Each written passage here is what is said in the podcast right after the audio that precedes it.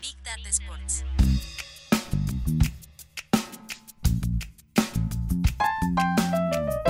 Big Data Sports. Con Marcelo Gantman y Agustín Jiménez. Un podcast de deportes y datos. En este episodio nos hacemos una pregunta. ¿Por qué los últimos mundiales se parecen entre sí? Además, secreto que no conocías sobre la tecnología del balón del mundial. Comenzamos.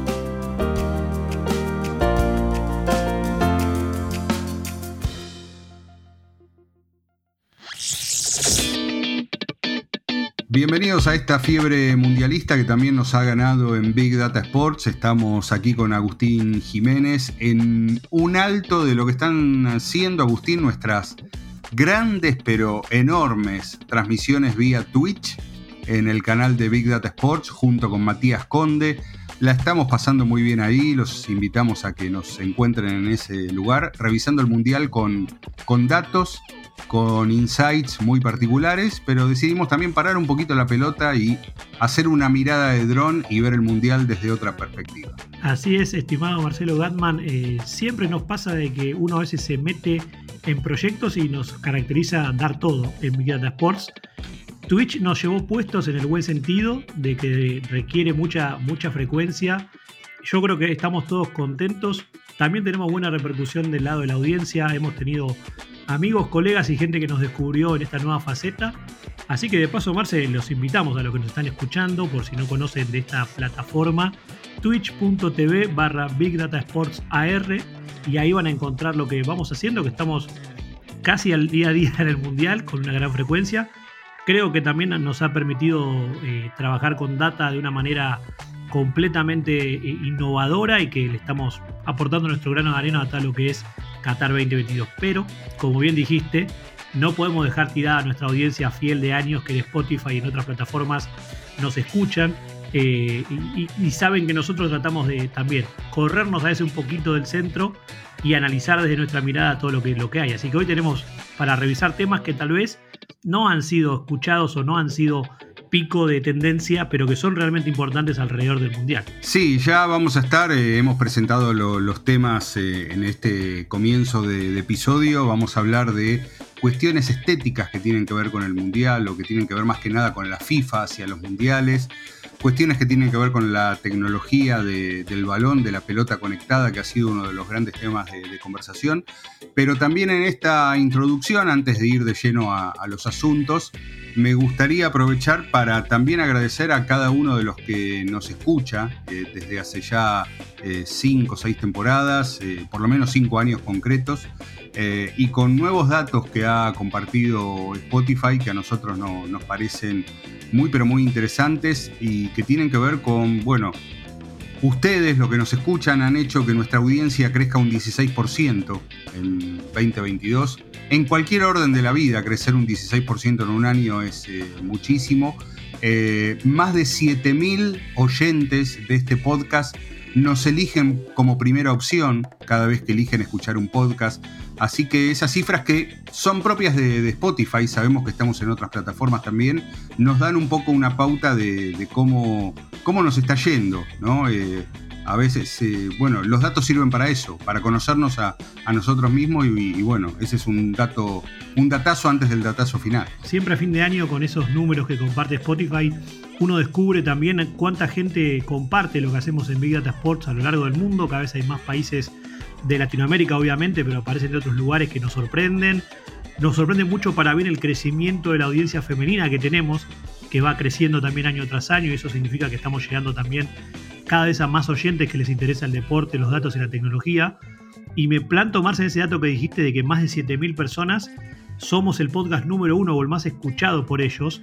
Y nosotros tenemos más de 10.000 suscriptores en Spotify particularmente, lo cual si hacemos números o datos es un ratio muy alto y significa que todos los que nos están escuchando realmente eh, están afianzados con, nuestro con la propuesta Big Data Sports y no nos queda más que agradecerles, ¿no? Porque después de estos cinco años, como decís vos, calendario, cada vez son más y, son fieles, y eso es también muy importante. A ver, si somos buenos con los números, tenemos que decir que el 70% de nuestros seguidores, no oyentes, seguidores, eh, nos escuchan como opción número uno cada vez que sacamos un episodio. Eso para nosotros es enorme, enorme. Así que bueno, no defraudemos más. Llevamos más de, cuatro minutos de conversación y te propongo ir al primer tema que tenemos para, para hoy, que en realidad eh, tiene que ver con, una inspiración y con, algo que, ya que el podcast también es servicio, les recomiendo. Vamos a hablar de una nota que sacó de Athletic una de las eh, mejores publicaciones de, deporte en general que han aparecido en los últimos tiempos, gestionada ahora por The New York Times, y me parece que han aprendido del modelo de negocio del New York Times, así que en este momento tienen la opción, eh, esto es absolutamente gratuito, de apenas por un dólar suscribirse mensualmente a The Athletic por el tiempo de, un año, de 12 meses, y yo, bueno, aproveché mi suscripción y encontré algo interesante. Es una nota que habla sobre cómo eh, los mundiales o cómo la FIFA ha eh, implementado, por lo menos en este siglo XXI, que los mundiales tengan una, eh, misma estética. Entonces el, el asunto es determinar si cada mundial ha perdido su estética propia o si la FIFA ha decidido estancar el desarrollo estético y decir, bueno, a partir de ahora cada mundial va a ser parecido al anterior y parecido al, anterior y parecido al anterior, eh, donde a veces llega un momento donde resulta difícil identificar, si no estás avisado, de cuándo son las imágenes que estás viendo.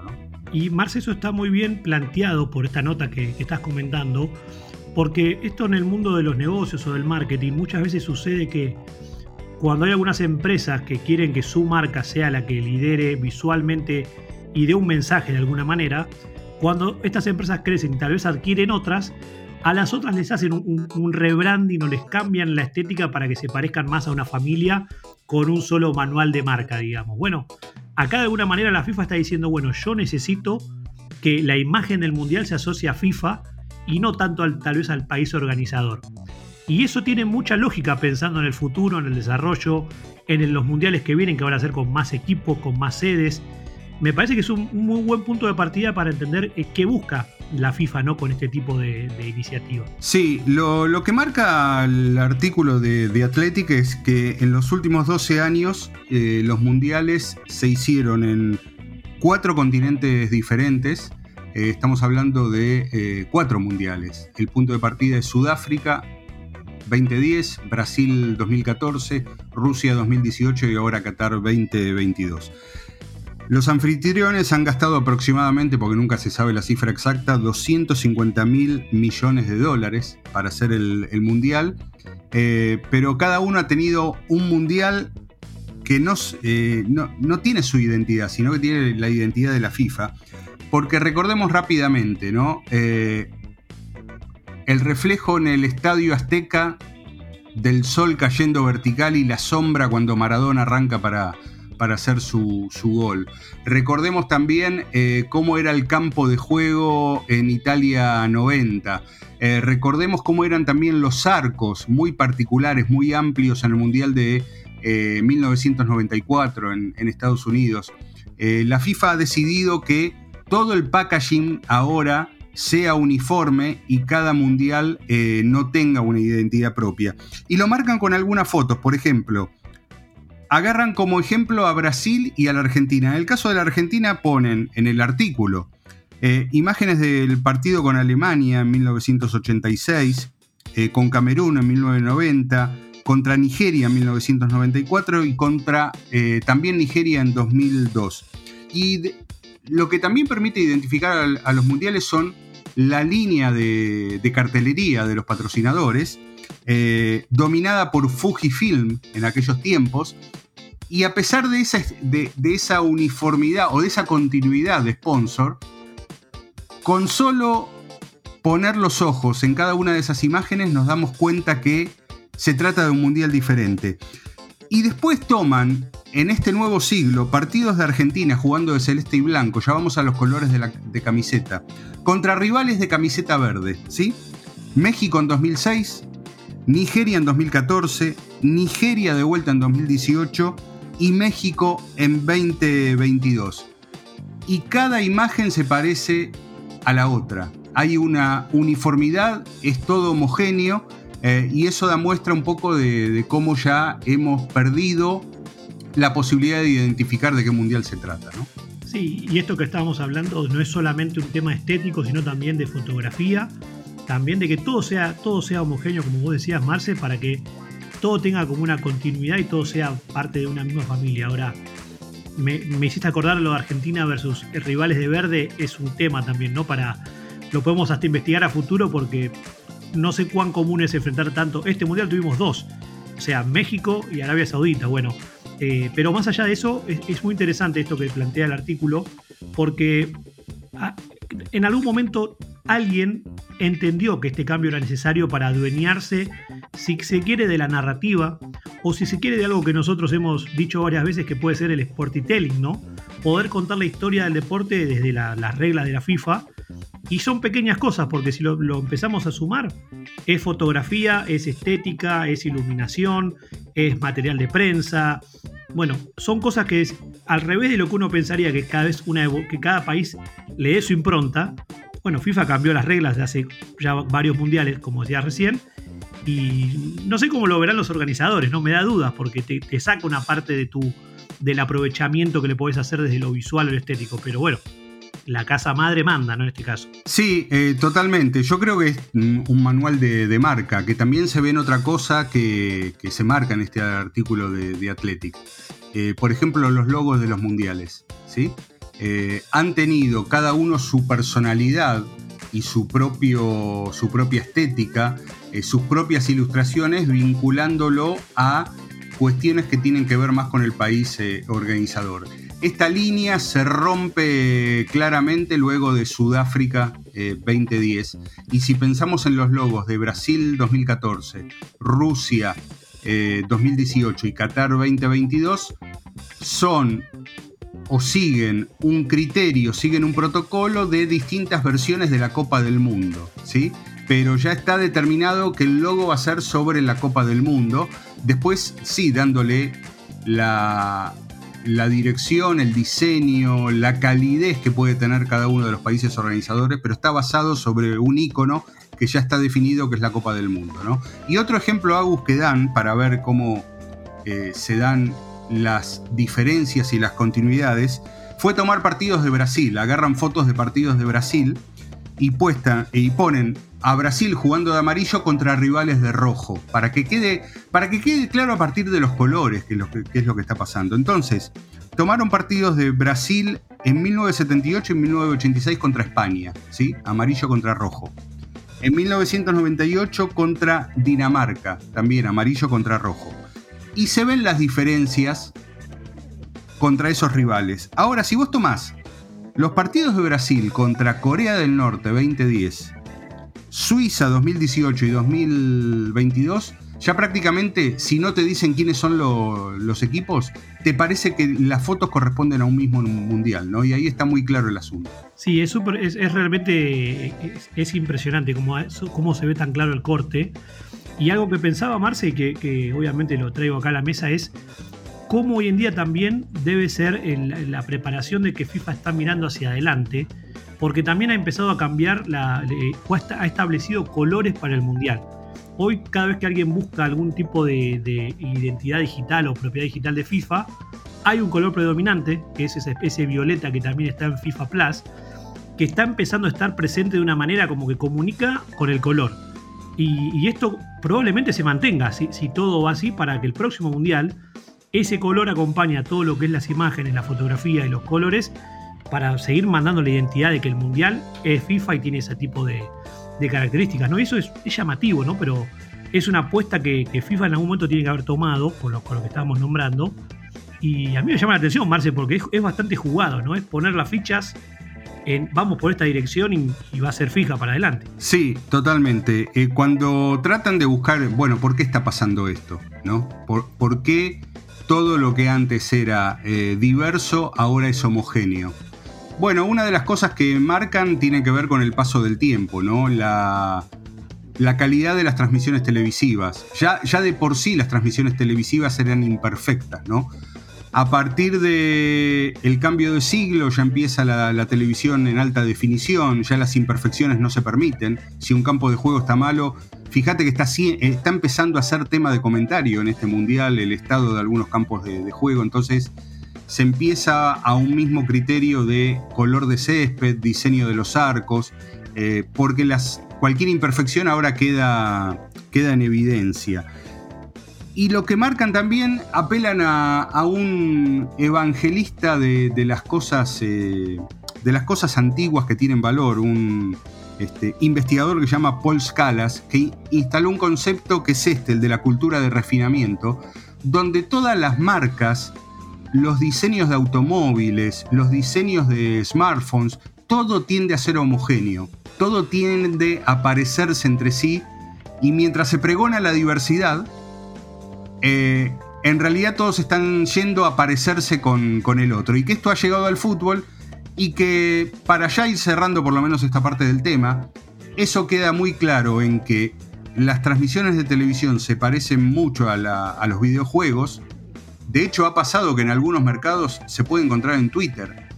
Por ejemplo, leía que en un bar de Afganistán había gente que creyó estar viendo eh, Bélgica-Marruecos el partido en vivo y en realidad lo que estaban viendo era una recreación hecha con el FIFA y que se había puesto como una falsa transmisión televisiva. De tan igual que es una cosa con la otra. Y por el otro lado, también lo marcan con eh, una estética que ha elegido la FIFA para registrar acciones de juego, que son fotos tomadas de, de manera cenital, desde la altura, donde el fondo de la foto es el piso. ¿Sí?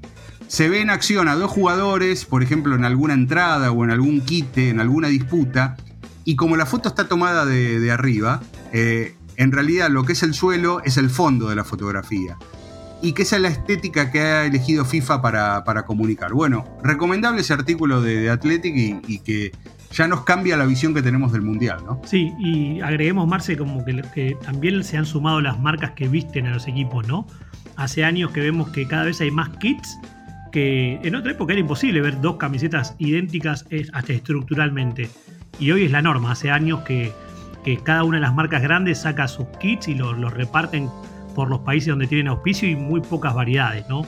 Cada vez hay menos tal vez esa sensación de ver camisetas que nos sorprendan, pero por suerte, para bien y para mal, en este mundial también hubo camisetas muy innovadoras y otra que decimos, en particular me recuerdo la de Uruguay contra, contra Portugal la Blanca que tenía el número adelante que fue de las cosas más feas que vi en los mundiales. Bueno, con este comentario contundente de Agustín Jiménez, vamos a ir a hablar de la tecnología de, la pelota, gran tema de conversación en este campeonato, así que ya mismo comenzamos este segundo tiempo. Big Sports. Segundo segmento.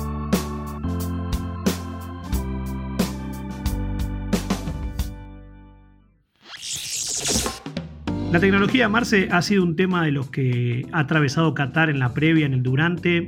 hemos hablado tanto en, podcast como en streaming de todo lo que es los avances que hubo. El offside semiautomático tal vez fue uno de, de los grandes temas.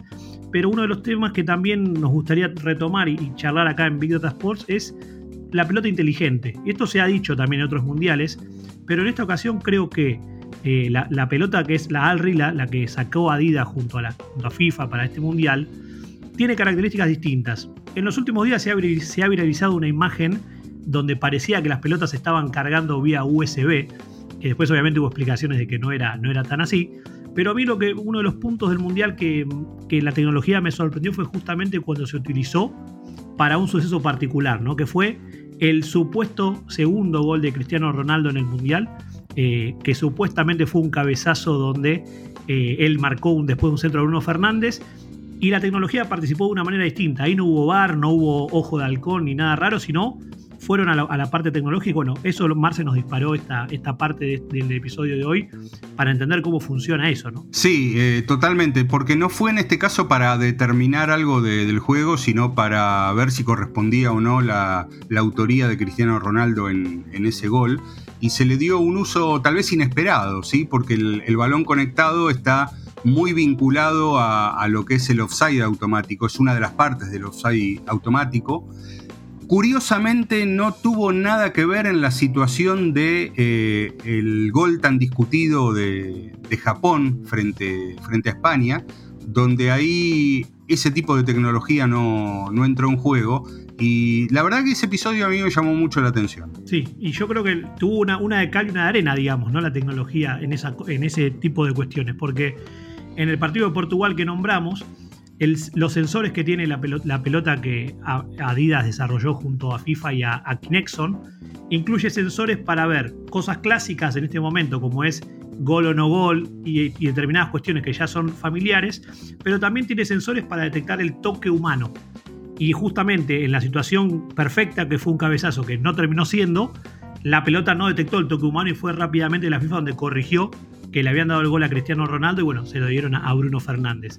Esta pelota de Adidas tiene un sistema de lo que se llama un sistema de suspensión en el centro de la pelota que estabiliza los sensores de movimientos y es por eso que con unidades de mediciones avanzadas pueden entender muy bien y con un margen de error casi inexistente si hay toque humano o no.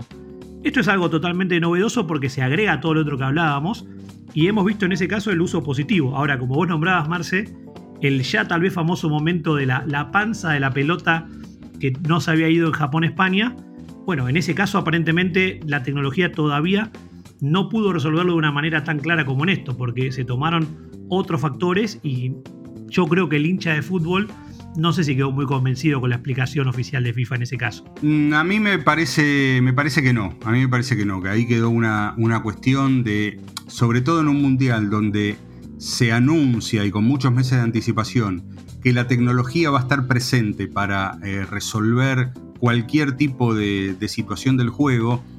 Bueno, en el caso de esa, de esa jugada de, Japón, eh, sí hay un modo de tecnología que interviene, que es el, toda la parte clásica del bar, del bar que conocemos desde 2018. No es que no se lo revisó, se lo revisó de esa manera y eh, se anunció que por 1.8 milímetros la, pelota no había salido en su totalidad y también catarata de memes y de demostraciones caseras de cómo una pelota se ve de arriba y cómo se ve eh, de, costado. Otra de las ideas que a mí se me, despertó, eh, y la hemos comentado por ahí también, es en este rol que tiene Adidas en el Mundial a partir de, ser el balón oficial del Mundial, cómo en esta época del deporte cualquier marca endémica o no del que esté vinculada a la actividad deportiva está obligada a ser tecnológica, ¿no? O, sea, eh, la tecnología impulsa todo lo que una marca deportiva, sobre todo las endémicas, tienen que ofrecer en este momento para ser, eh, sobre todo, partners oficiales de, las grandes eh, organizaciones. Vamos a la rival. Nike en este momento tal vez esté vendiendo más calzados digitales, virtuales que, físicos. No tanto, pero bueno, eh, está en ese sentido. Adidas demuestra que también es una compañía tecnológica, me parece que marcan el camino para, todas las demás. Totalmente, lo mismo con los wearables, que también los hemos eh, nombrado a lo largo de esta temporada en Video Sports. Se ha visto también un incremento de eh, elementos de medición que son tecnológicos, ya no solamente el, famoso corpiño para correr, sino que múltiples más. Pero una de las cosas que, para cerrar el tema de la pelota, que a mí me pareció súper interesante, esto que nombramos hace un ratito de cómo se cargan, se cargan por inducción. O sea, esa imagen del inflador tradicional de, buscar la cámara y todo ha quedado del todo desterrada porque realmente poder cargarlas por inducción le da primero una perfección que obviamente es distinta a, lo que era la forma clásica, pero también perfecciona muchísimo la calidad de los sensores. La gente de Adidas contaba en uno de, cuando presentaron la pelota que establecieron algo que se llama en español, la sigla sería IMU, que es la unidad de medición inercial, la sigla en inglés obviamente, de 500 Hz, que eso es lo que permite estabilizar sensores, los sensores internos, los sensores de movimiento, los sensores contra el contacto humano, que la inducción sea totalmente rápida y perfecta. Bueno, la pelota ha cambiado de tal manera que la cáscara sigue siendo familiar, pero el interior ya es otra, otra galaxia, otro universo, Marce, porque tiene cada vez más chips y más sensores. Bueno, lo llamativo es que esto que vos nombrabas, la norma es los que apuestan a tecnología, son los que pueden seguir avanzando en el deporte vinculándose con grandes competencias, con grandes ligas, pero también los que lo van cambiando de alguna manera.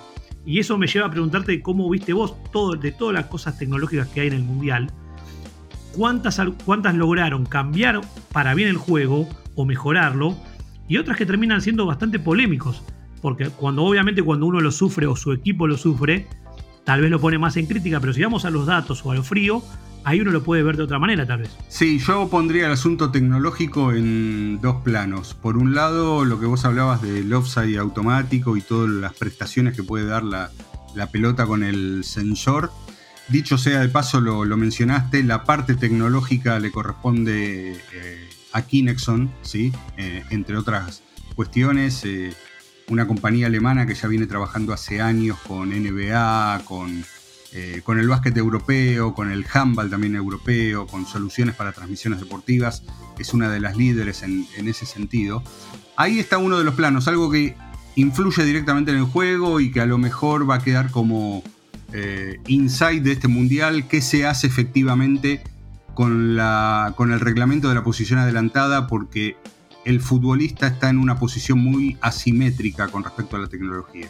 ¿sí? Este, si quieren evitar la posición adelantada, no pueden competir contra 12 cámaras de tracking automático y una pelota conectada y, y, tratar de evitar que un hombro, como le pasó a Lautaro Martínez, o, un pie, como le pasó a Estrada en el primer partido de Ecuador, eh, no caigan en posición adelantada. Es muy desigual esa, esa batalla.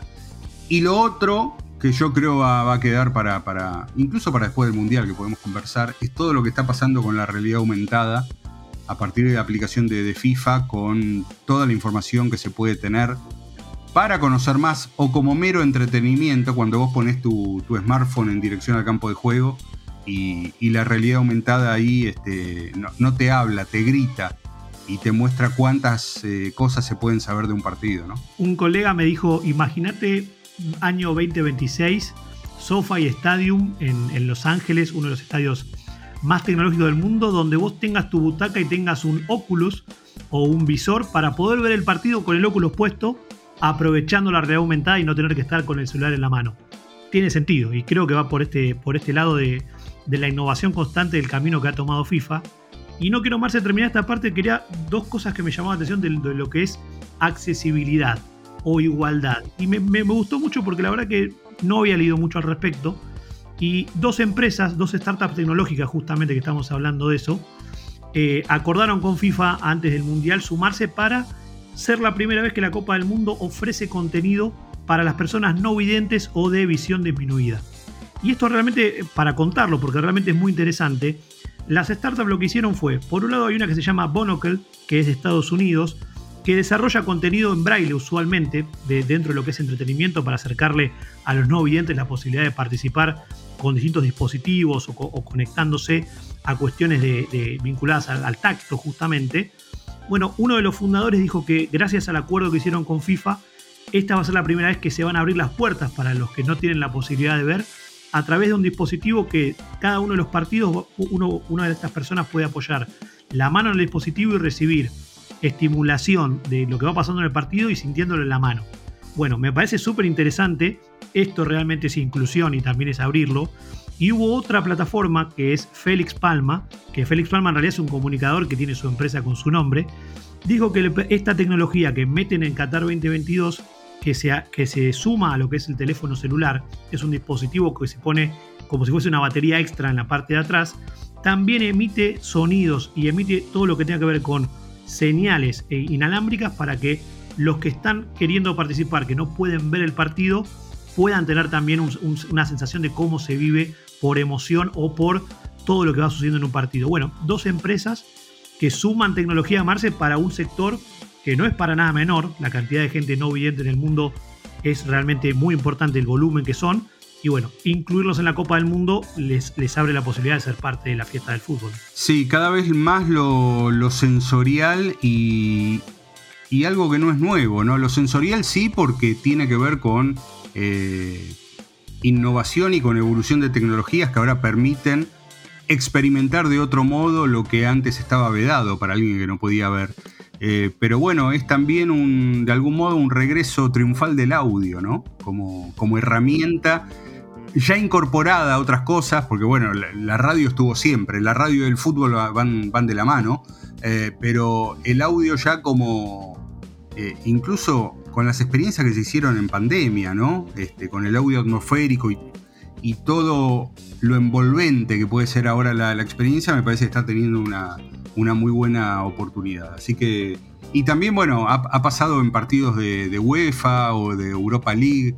Este, imagino para el próximo Mundial todo esto también va a estar mucho más, más amplificado y más al alcance de, toda la gente que lo precise. Sí, y esto va con lo que vos decías del audio, ¿no? Esto le agrega, para explicárselo a la gente que nos está escuchando, obviamente que la, la gente no vidente podía disfrutar de un partido de fútbol con los relatos de audio. Esto como que le agrega la experiencia, la sensorial de que es poniendo la mano en uno de estos sensores uno puede sentir si la hinchada está cantando más, si hay grito de ¡uh! peligro, o sentir si el relator sube sus pulsaciones. Bueno, me parece realmente una muy linda innovación porque realmente los no videntes se pueden sumar a vivir la pasión que estamos viendo de un Mundial Marce que ya después nos explayaremos más en, streaming también. Está siendo realmente eh, impresionante. Pero bueno, accesibilidad y sustentabilidad dos ejes que mundial a mundial van teniendo más repercusión y sin duda de cara a, 2026 van a tener un rol preponderante porque también lo pide la sociedad y todos los, fanáticos del deporte para que todo sea lo más inclusive y diverso posible dentro de todo lo que venimos contando. Bien, interesante todo, Agus. Eh, te propongo ir al datazo, pero eh, no crean que con el datazo termina esto. Quédense ahí porque vamos a a comentar dos cosas que yo creo son muy importantes. El datazo también tiene que ver con el Mundial, es muy concreto. Se ha estimado cuánto dinero a nivel global se va a mover en apuestas vinculadas al Campeonato Mundial de Fútbol. Eh, va a haber mucha gente que gane mucho dinero con los resultados tan cambiantes que hubo, con Alemania fuera, con lo estresante que fue la, desde la perspectiva de quien apuesta dinero, la, eh, la definición de la fase de grupos. Bueno, la estimación es que a nivel global se van a mover 35 eh, mil millones de dólares solamente en apuestas. 1.800 millones de dólares van a estar relacionados con apuestas dentro del territorio de Estados Unidos, así que el asunto es bien global. 35 mil millones en el mundo, 1.800 millones en Estados Unidos. Y esto representa un aumento en este rubro en el global del 65% con respecto a Rusia 2018. Impresionante. Yo sé que muchas casas de apuestas sufrieron a, eh, lo que es el apostador eh, inexperto, que mucha gente quiere jugar combinadas y en el partido Argentina-Arabia Saudita, gente que se equivocó terminó sacando un gran rédito, ¿no? Por apostar al equipo árabe. Pero bueno, el, el volumen contra el mundial anterior es el crecimiento es impresionante. Ahora sí, antes de irnos, dos anuncios. Estén siempre pendientes de la encuesta que ponemos para todos nuestros oyentes y seguidores en, Spotify. Debajo de la descripción del episodio van a encontrar eh, una encuesta que hacemos cada vez que publicamos para conocer su opinión sobre un determinado tema. Y el otro anuncio, Agustín, es que nos eh, sintonicen durante el Mundial en nuestro canal en Twitch. Así es, twitch.tv eh, barra con las emisiones que venimos haciendo frecuentemente, así que ahí nos van a encontrar. Muy bien, Agus, gran episodio. Apagamos acá y prendemos en Twitch. Voy yendo, Marce. Si tenés personal en el set y en tu casa, tenés conexión total con más beneficios. Personal, conexión total. Big Data Sports. Un podcast de deportes y datos. Gracias por conectar. Hasta el próximo episodio.